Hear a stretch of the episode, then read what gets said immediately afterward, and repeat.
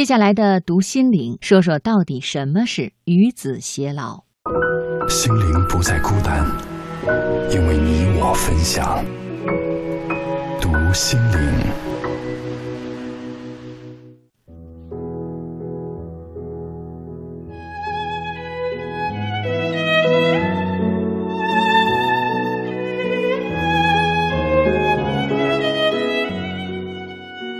这对爷爷奶奶的孙女在推特上发状态说：“奶奶不小心胳膊摔伤了，于是爷爷就帮她弄头发。”人们常说，只有处在幸福婚姻中的女人才有爱打扮、爱美的心思。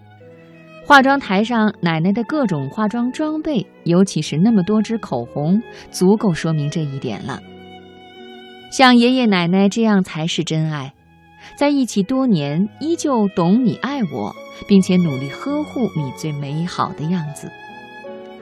爱一个女人，并不仅仅是把她娶回家，还要有呵护她、爱护她一辈子的心意。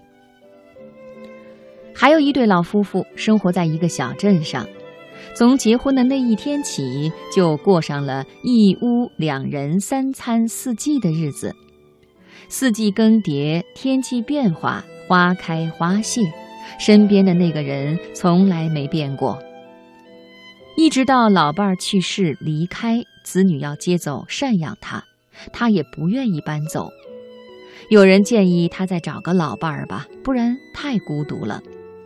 他说：“繁复的世界里，爱一个人就够了，心里真的爱一个人就是，不管他是否陪在身边，都不会觉得孤单寂寞。”是啊，生活很琐碎，但真爱很纯粹。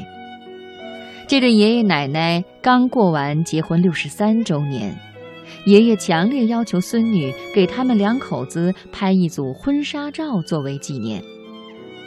因为他们当初结婚的时候没有拍婚纱照，爷爷不想奶奶有任何遗憾。为了拍照，爷爷和奶奶用心写了情书。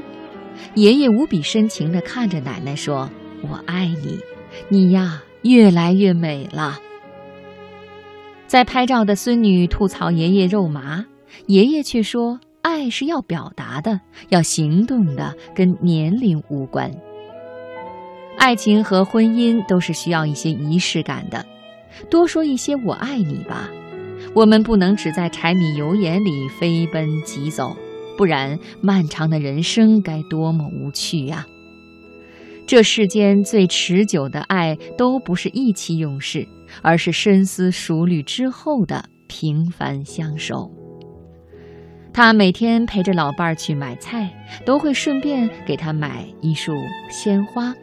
这个习惯就像爱他一样，从未改变。